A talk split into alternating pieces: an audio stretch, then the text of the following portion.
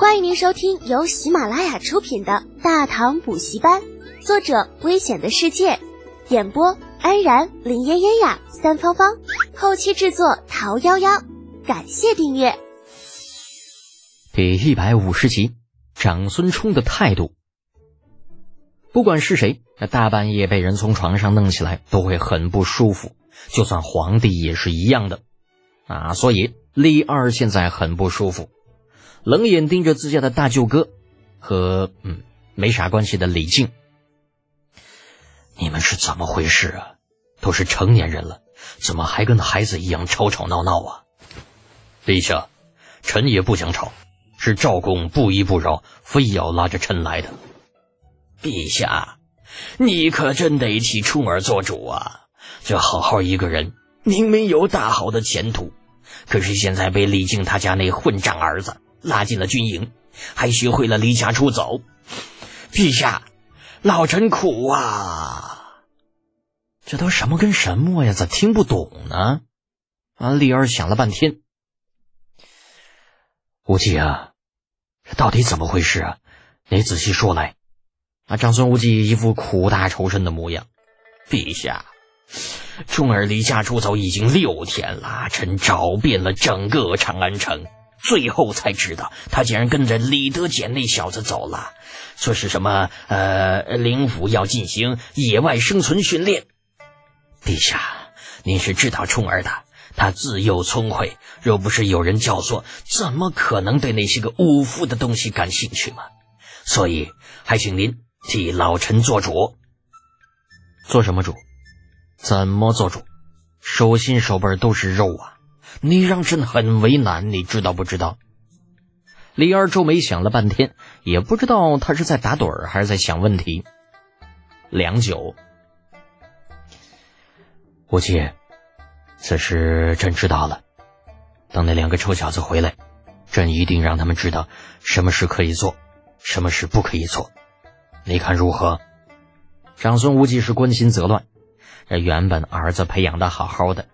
那现在呢，又被赐了婚，正是准备大展身手的好时候啊！结果跟李浩那个王八犊子玩了几天，脑子一热，学会离家出走了不说，还他妈跑进大山里边，那弄什么那个什么呃野外破训练。每每思及此处，长孙无忌就觉得心里边堵得慌。这尼玛也太离谱了！老子这个当爹的教了十多年，难道还没有李德俭那个小逼崽子十多天教的好啊？长安这边已经乱成了一团，而长孙冲却丝毫不知，躲进睡袋里美美的睡了一觉，再出来已经是天色微明，就着溪水洗了把脸，浑身上下都透着一股子轻松。擦干了脸上的水渍，长孙冲朝不远处另外一个帐篷吼了一嗓子：“德贤，起来没有啊？哎呀，爽，爽快呀！”平时在家里真是太憋屈了，这说话都不能大声。嗯，还是山里好。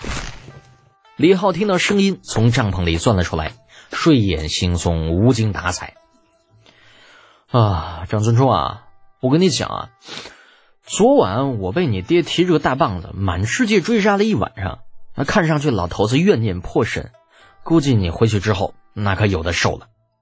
张尊冲打了个激灵，狠狠地朝地上啐了一口，口中念念有词：“呸呸呸！坏的不灵，好的灵，童言无忌。呃，童言无忌。”祈祷完毕，对着李浩吼道：“李德简，你没完了是吧？你废话！你昨晚打了大半晚上的呼噜啊，这吵得老子一晚上没睡好，不怼你几句，老子能舒服啊？”李浩打着哈欠从帐篷里钻了出来，伸了伸懒腰，鄙夷的瞥了长孙冲一眼。啊，长孙冲则是一头黑线。这老子打呼噜怎么了？那怎么了？你丫，晚上睡觉还放屁呢。老子说什么了？老子说什么了吗？说实话，某次那有一天无意中透露出了自己是偷偷溜出来的之后，长孙冲每天都会被李浩变着花样的用各种方式提醒，说回去之后将会受到怎样的皮肉之苦。哎，也不知道这家伙想象力为什么那么丰富。难道这就是传说中的损友吗？洗漱过后，把昨天余下的半只猪烤上，啊，别问另半只哪儿去了。那守着铁柱这头壮汉，这能余下半只，已经是人家嘴下留情了。那否则最多就剩条猪腿。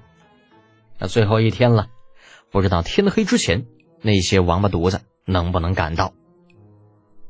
冯枪整个人已经受脱相了，身后组员倒是一个没少，只是个个都是步履蹒跚，互相搀扶着，老半天挪不出百十步，差不多已经到了极限了吧？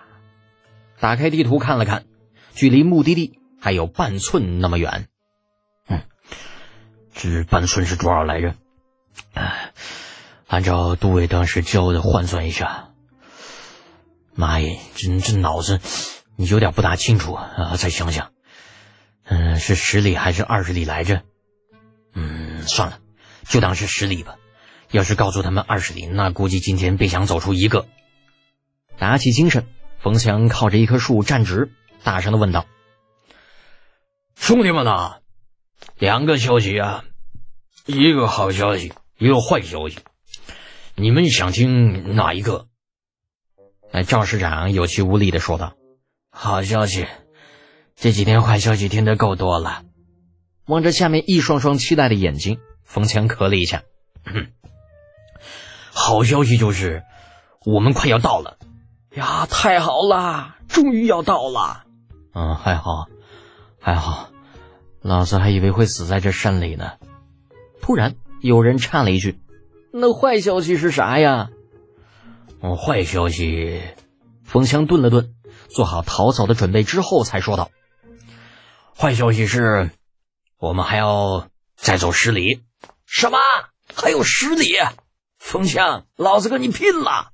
一声呐喊，一群比难民强不了多少的大唐士兵发足狂奔，狼奔使突，将冯强追的是抱头鼠窜。跑着跑着，眼前豁然开朗，林子到头了。林子外是一处不大的山谷。山谷里炊烟袅袅，烤肉的香气隔着大老远就能够闻到。出来了！望着山谷中间一条小溪边那高壮的身影，泪水模糊了冯强的视线。苍天在上啊！那个该死的家伙，居然连最后这半寸地图都做了手脚，那比例尺与之前完全的两样，看似十里，实际只有一里多地。